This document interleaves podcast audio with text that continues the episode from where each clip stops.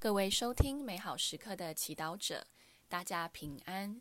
今天是五月九号，星期二。我们要聆听的是《若望福音》第十四章二十七到三十一节，主题是不一样的平安。耶稣对门徒们说：“我把平安留给你们，我将我的平安赐给你们。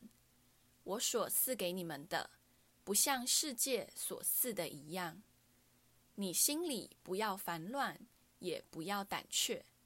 你们听见我给你们说过，我去，但我还要回到你们这里来。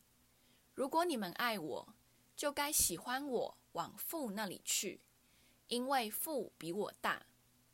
如今在事发生前，我就告诉了你们，为叫你们当事发生时，能相信我，我不再同你们多谈了，因为世界的领袖就要来到，他在我身上一无所能，但为叫世界知道我爱父，并且父怎样命令我，我就照样去行。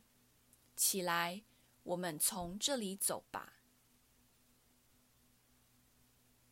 世经小帮手，在多变的环境中。你习惯用什么方式维护内心和周遭的平安呢？也许我们都曾经为了避免冲突，用无声的和谐、冷漠的安静来处理人际关系。然而，少了战争或口角，平安却未必来到。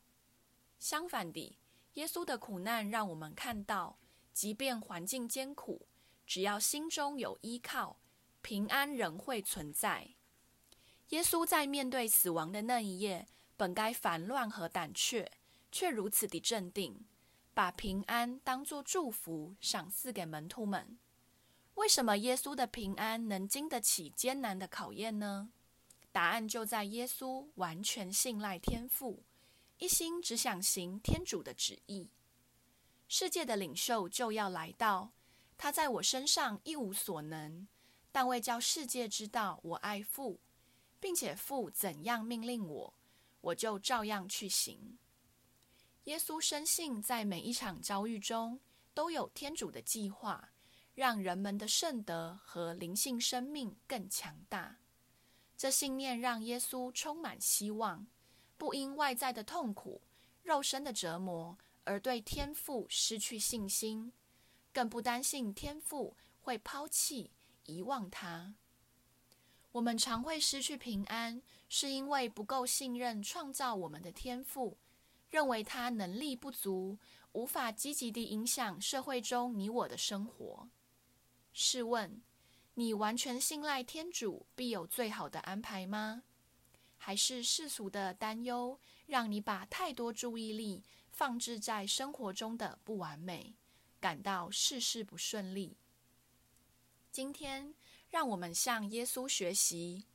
他相信世界的力量在他身上无能为力，因此他只专注于爱天父，为天父付出一切。这也就是耶稣平安的来源。即使被钉在十字架上，这神圣的平安也不曾离开过他。品尝圣言，我把平安留给你们。我所赐给你们的，不像世界所赐的一样。活出圣言，心里不平安时，赶快来到耶稣身边，请他教你顺服并接受天主的计划。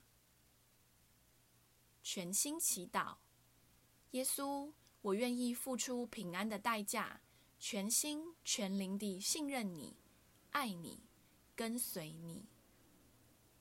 祝福所有美好时刻的祈祷者，今天活在天主圣言的光照下。我们明天见。